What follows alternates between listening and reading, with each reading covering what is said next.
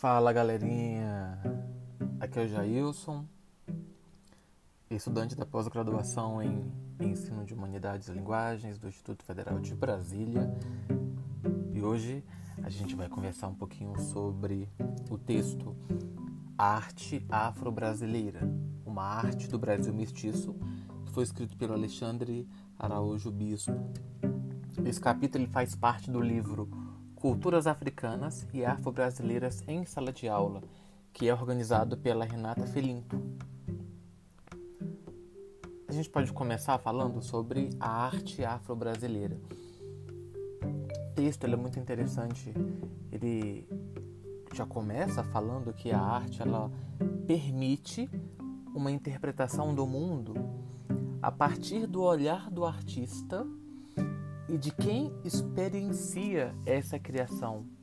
Então, a arte, por meio dela, é possível dizer como o eu artista enxerga o mundo e como eu público percebo esse mundo do artista.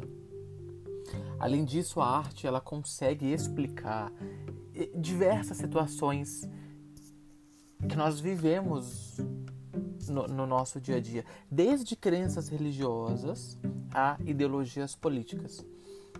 Nós também podemos perceber que, quando se fala de arte brasileira, essa arte brasileira ela é um reflexo da história e do nosso processo de constituição de um país, inicialmente como colônia e posteriormente pós-colonização.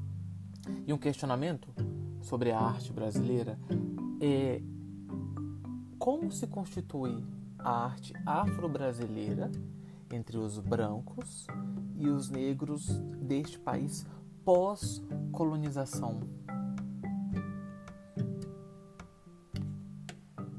Um outro ponto é a ausência da separação entre os campos do conhecimento. Por algum período, uh, a arte ela não foi, ela não estava separada da ciência. Ali por volta dos séculos 14, 17, é, os campos dos saberes eles eram conectados. Até mais ou menos o século XVIII, no período do Iluminismo. Pós-Iluminismo, a sociedade europeia ela passou a separar os saberes os campos do conhecimento em religião, ciência, arte, filosofia. Então, cada campo do conhecimento criou o seu local específico e mesmo dentro deste campo específico ainda existem algumas ramificações dentro delas. Continuando o texto, a gente também entende que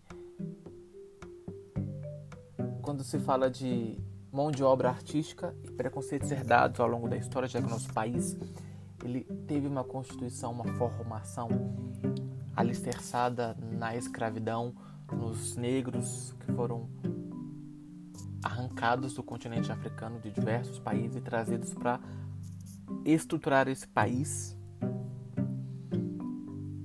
E aí um questionamento do autor é sobre aquilo que chamamos de arte afro-brasileira e como que ela está diretamente relacionada com a arte sacra e a história da Igreja Católica, já que muitos aspectos da cultura africana eram vistos como pecaminosos, como proibidos, como rituais demoníacos.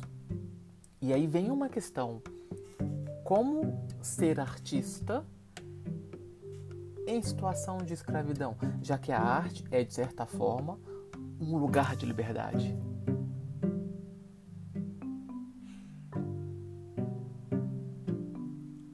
Uma outra questão é: quem são os produtores de arte nesse período, fundador e formador? Nós temos alguns exemplos de artistas desse período. Antônio Francisco Lisboa, mais conhecido como Aleijadinho, era filho de arquiteto português e mãe escrava. Valentim da Fonseca e Silva, o mestre Valentim, era filho de mãe escrava e de um fidalgo português. Estevão Roberto da Silva, filho de escravos africanos, tanto pai como a mãe. Então aqui a gente percebe que os dois primeiros artistas, o Aleijadinho e o mestre Valentim, eles tinham a mãe escrava, mas o pai era algum homem que pertencia à nobreza portuguesa. Já o Estevão, ele teve o pai e a mãe escravos. Então, como se constituir um artista a partir dessa origem? Quando falamos em arte africana, é impossível não falar da arte sacra. Uh, existiu e ainda existe uma forte ligação entre a produção artística do continente africano com os ritos sagrados. E lá pelo século quando a gente chega no século XX, né, nós temos alguns desdobramentos e diálogos sobre essa produção. E alguns artistas que se destacaram nessa ligação entre a produção artística e aspectos da religião afro-brasileira ligados a esses ritos sagrados. Entre eles, nós temos Mestre Didi e Rubens Valentins. Também temos dimensões sociopolíticas, gênero e classe social. Uh, os conflitos sociais brasileiros eles foram grandes fontes de inspirações para a produção artística criadas por negros e mestiços no Brasil. É, ainda são fontes de inspirações hoje. E aí, nessa época, nós temos também dois exemplos: Ida Maria e Rosa, Rosana Paulino. Quando nós falamos de arte afro-brasileira, uma arte do Brasil mestiço, é preciso entender que esses artistas, eles diversos surgiram da escravidão, ou a mãe, ou a mãe e o pai foram escravos e a partir dessa constituição, dessa origem de cada um, a criação artística foi surgindo. Mas um questionamento importante a ser feito é: como a sociedade branca, preconceituosa, racista, recebeu nessa época essa criação artística?